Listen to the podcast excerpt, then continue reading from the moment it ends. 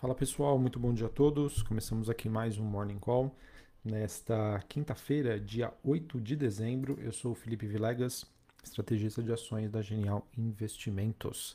Bom, pessoal, nesta quinta-feira temos aí um dia de agenda fraca, poucas notícias no contexto internacional e a gente acaba vendo aí um certo movimento de recuperação de algumas commodities, de algumas bolsas, alguns ativos, enfim, segue no radar é, do mercado as expectativas de um fim da política de caso zero da, na, de Covid-19 na China e de que o Fed né, pode é, entregar menos juros à frente diante de sinais de recessão que acabam se acumulando é, nos últimos dias. Tá bom? Assim, o mercado, digamos que ele está dando aí mais atenção e querendo precificar uma maior probabilidade de termos uma recessão global, né?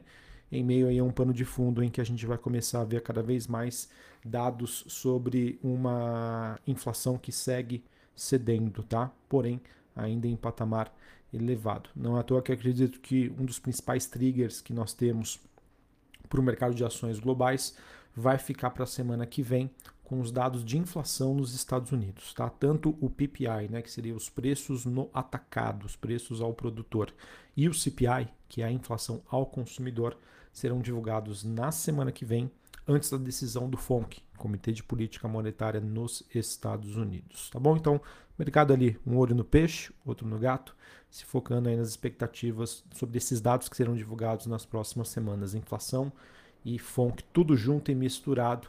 É, quem sabe isso possa aí dar um último fôlego aí para um ralizinho de Natal ou não, né? Que a gente tenha realmente uma expectativa mais negativa e o mercado precisa rever aí o seu posicionamento que ele montou nas últimas semanas. Para hoje, a gente tem a divulgação nos Estados Unidos de dados sobre pedidos de seguro-desemprego às 10h30 da manhã, um mercado que também tem monitorado é, os dados sobre o mercado de trabalho. E na China a gente tem inflação ao produtor e ao consumidor, que será divulgado hoje às 10h30 da noite. Tá bom? Sobre as bolsas chinesas, né? a bolsa de Xangai teve uma queda leve, 0,07%. Bolsa de Hong Kong subiu mais de 3%, a bolsa japonesa queda de 0,5%.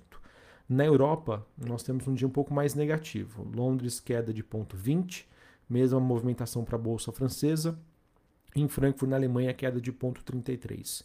Olhando os futuros norte-americanos, a gente tem um dia um pouquinho mais positivo. S&P subindo 0,15%, Dow Jones no 0 a 0 e a Nasdaq subindo 0,27%.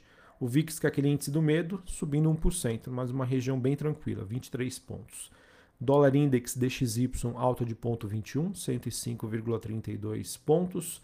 Taxa de juros de 10 anos nos Estados Unidos subindo 1,16 a 3,44. Bitcoin no 0 a 0, 16.800 dólares.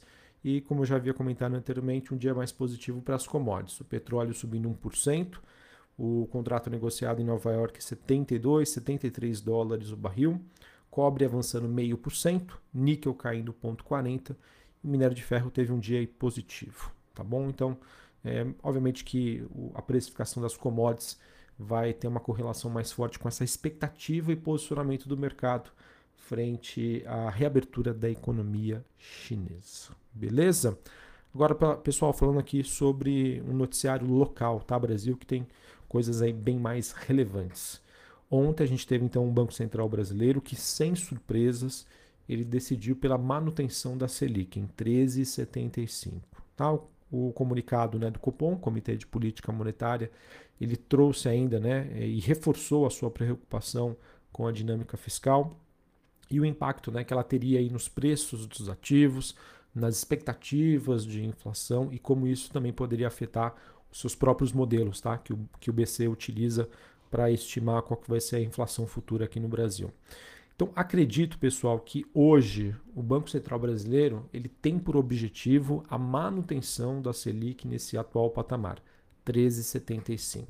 Tá? Porém, como ele mesmo disse, ele não vai pensar duas vezes, tá? Se caso houver alguma desancoragem, principalmente relacionada às expectativas inflacionárias, é, de elevar a Selic no próximo ano, que inclusive já passa a ser um cenário base de algumas casas de investimento, inclusive aqui ah, na Genial Investimentos, tá? O nosso economista-chefe acredita que dado né, um, um, gasto que vai ser feito aí pelo governo no, no próximo ano, é, ele acredita que o Banco Central brasileiro é, tem essa possibilidade aí de subir os juros, o que pode ser ruim para a economia.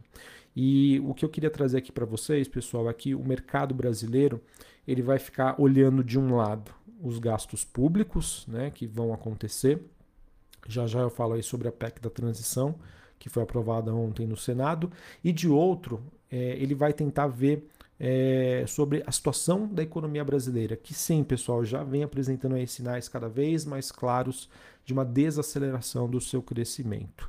E, obviamente, que a gente não pode descartar né, uma forte contração da economia brasileira que poderia acontecer nos próximos meses, o que poderia então levar a uma descompressão ainda maior dos índices de inflação aqui no Brasil. Tá? A gente já acompanha uma melhora né, da, da qualidade da inflação aqui no Brasil. E, enfim, tá? novamente, mesma coisa que eu disse anteriormente: um olho no peixe, outro no gato. O mercado vai acompanhar então, os gastos do governo, se isso vai desancorar ou não as expectativas de inflação e como isso vai se refletir na inflação brasileira, tá? De um lado o governo gastando mais, de outro a economia desacelerando, desaquecendo por conta aí do atual nível de taxa de juros, tá bom? Então vamos acompanhar essa situação que é o que vai ser determinante aí para a gente entender como que vai ser o, o movimento né, da Selic é, em 2023, mas a princípio, né, na dúvida, o investidor acaba adotando uma postura mais conservadora. Bom, sobre a PEC da transição que foi aprovada ontem no Senado, em dois turnos, 64 votos em cada. Ele que acabou mantendo né, o texto do relator que havia sido passado na CCJ, é, tem um impacto de 141, 145 bilhões de reais, mais 23 bilhões de reais, se houver né, um, um ganho de receita adicional, e isso vai ser feito aí pelos próximos dois anos. O texto ainda precisa ser aprovado na Câmara, que de acordo com os jornais já estão ensaiando aí algum tipo de resistência se houver uma surpresa no julgamento aí do STF sobre o orçamento secreto. Tá? E a minha opinião, pessoal, é que o orçamento secreto hoje é um dos instrumentos que o Arthur Lira tem. Tá? E eu vejo que se houver alguma notícia negativa envolvendo o orçamento secreto que está sendo discutido, né, se ele é constitucional, eu vejo que poderia também existir essa resistência aí da Câmara na aprovação dessa PEC. Enfim, pessoal, política e vamos ver aí o que vai ser decidido nos próximos dias, tá bom? Sobre a PEC da transição, algumas mudanças podem ocorrer aí no processo, mas eu acredito que o texto base já foi digerido aí pelo mercado, já foi recebido, não é à toa que as reações já aconteceram na curva de juros, no dólar, entre outros. E na ausência, pessoal, de um debate sobre é, o que, que vai ser a nova âncora fiscal aqui do país, ou seja, o que, que vai nortear né, os gastos públicos para os próximos anos, é, eu vejo que os ativos ligados à economia doméstica eles tendem aí a, a patinar, ficar de lado, perder tração. E novamente, o mercado vai acompanhar o impacto dos juros e o quanto que as, essas empresas estão sendo capazes né, de lidar com essa situação de juros mais altos, é, tanto né, com o aumento do, das suas despesas financeiras, ou seja, para pagar juros, e quanto disso já está impactando nos, nas receitas né, que, as, que as companhias têm. Tá bom? Então eu vejo, pessoal, que a gente acaba convergindo para um cenário em que o mercado deve buscar empresas de menor alavancagem, empresas que tenham, né, consigam repassar preço, consigam repassar custos, empresas que servem, é, que ofertam, na verdade, né, produtos e serviços essenciais. Tá? Porque, obviamente, se a gente partir para um, um cenário de maior desaceleração econômica, de menor atividade, é, as pessoas, a população brasileira vai focar nos itens de necessidade básica. Beleza? Então a gente vai ter que acompanhar como esse processo aí vai evoluir nos próximos meses, nos próximos trimestres. Para encerrarmos aqui falando sobre o noticiário corporativo, a gente teve a Auren, né, fechando um acordo que prevê uma indenização aí de 1,7 bilhão de reais. Esse já era um, um acordo, né, um processo bastante antigo, é, em que esse acordo com a União visa a indenização da Auren pela reversão aí de bens não amortizados em relação à usina hidrelétrica de Três Irmãos. Eu vejo, pessoal, que isso pode ser um trigger positivo para as ações da Auren 3, dado que esse processo já estava correndo aí há bastante tempo. Beleza? Então vamos acompanhar qualquer movimentação aí fora do, do normal aí para a Auren é dado aí esse, esse fechamento desse acordo com a União. Também tivemos o Conselho da Copel aprovando investimentos de 2,18 bilhões de reais para 2023. É, serão destinados para a Copel Distribuição 1,88 e a parte de geração e transmissão tem um orçamento aí de 275 milhões de reais para o próximo ano.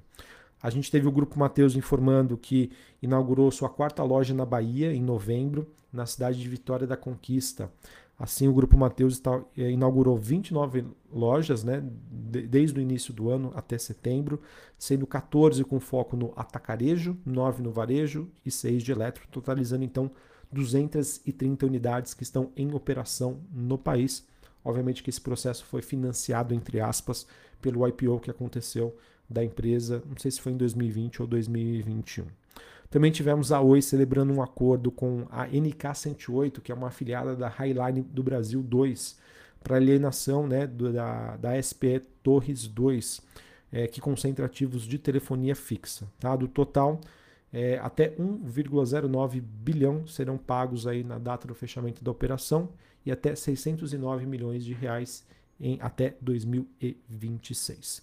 Sanepar também aprovou aí seu plano de investimentos para 2023 até 2027, 10,7 bilhões de reais serão investidos aí pela Sanepar com objetivos aí de garantir o abastecimento de água e a sua qualidade.